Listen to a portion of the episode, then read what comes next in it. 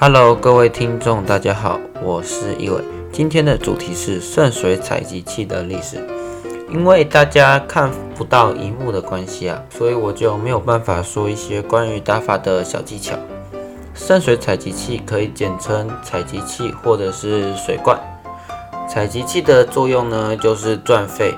有关采集器的卡组都是运营类的卡组，前期不进攻，防守赚费盖采集器，双倍和三倍时再全力压对面的节奏，然后进而达到胜利。在二零一八年十二月前，采集器可以出现在起手排序中。一套卡组的卡牌总共有八张，起手牌可以有四张，所以采集器出现在起手排序的几率是五十八。假如我开局排序有采集器，对面没有法术的话，那对面就会很难受了。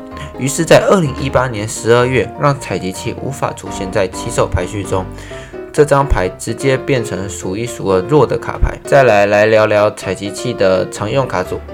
以前的采集器的卡组偏向人海卡组，就有点像杂毛，就是很多只。史蒂夫三枪这套卡组在五年前比赛其实是常常见到的。它的卡组组成就是三枪、采集器、大亡灵、小店、哥布林大队、冰人，还有锤子、矿工。那个再来是胖子三枪，胖子三枪跟史蒂夫三枪其实长得差不多，只是把冰人换成小店而已。还有一套是比较特别的采集器石头人三枪卡组的组成大概是三枪、采集器、大亡灵、石头人、藤火、剑雨、锤子、狂暴伐木工。接下来是很常见的三冲：三枪、采集器、猎人、冰人、国王、滚筒、工程锤、刺客。接着是最常见的三冲改过去的精锐三枪，这套卡组只是把猎人换成精锐。锤子换成奶豆而已。接下来的卡组就很少见了，就不多做介绍。因为采集器真的在当时用的人是真的很少啊。最大的坏处就是很容易被解，无论是火球啊、箭雨啊，还是大电啊、火箭，来解采集器绝对都是不吃亏的。因为对面拿法术砸采集器，所以建议把采集器放在公主塔血多的那边。哦，对，再加上矿工啊、飞桶啊、钻地机，各是使得采集器的存在受到极大的威胁。虽然采集器能让圣水更多，但是需要一定的时间嘛。正是这一定的时间，导致采集器很容易就被解掉，变成一波的亏费。接下来是随着版本不断的更新，新卡不断的增加，挑战模式也逐渐变成了。快攻的这个方向，而且在高分段突然一个六费的采集器的差距，足够对面狠狠的打一波很有压力的进攻。就算采集器呢，你赚费不被解掉，等到采集器发挥作用的时候，塔也就已经掉一个了。这对我这种分段的玩家来说，其实差别也不是很大，因为塔掉一个代表我们这波应该是赚费。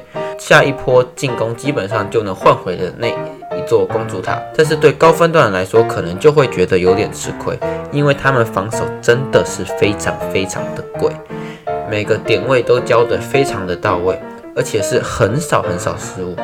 采集器最多也赚个三费，是很有机会被防守住的。以上我引用了一些一起一起上的资料。还有我自己的想法，所以呢，在二零二零年的十月，采集器就被重做，持续时间从七十秒变六十五秒，死掉的时候会多一费，这让采集器的地位可说是几乎长期胜率垫底的卡牌，变成一张普通偏强势的卡牌。卡组由采集器、女王、黏奴，卡组的组成分别是女王、电斗、采集器、火斗、小皮卡、小骷髅、滚木、黏奴。这套卡组转速真的超快，有三张一费的卡，分别有火斗、电斗、小骷髅。只要立了采集器，靠着这几张小费一直转奴，很容易就能让连奴锁塔了。所以这套其实现在变得蛮常见的。然后是这套我其实还蛮喜欢的四点六也开始变得流行了。其实它很久以前就有了，只是采集器重做后让这套变得比较多，在生态上面看到。卡组的组成是。胖子、电磁炮、大亡灵、采集器，然后黑王、火法、小皮卡、狂暴，这套卡组的进攻能力应该是所有卡组里面最强的了啦。接着我就来，接着呢就是刚刚说的三冲啊、三枪，也能在生态中比较常见。然后最后总结一下，采集器呢现在是张不错的卡。卡组的强度也还蛮够的，喜欢玩运营类卡组的玩家是可以尝试的哦。好，今天的 podcast 就到这边一段落了。如果喜欢我的 podcast，拜托在各大 podcast 的平台上订阅和关注，还有给我五星好评哦。只要有留言，我一定都会在下次的单集中回复哦。好，那我们就下次再见喽。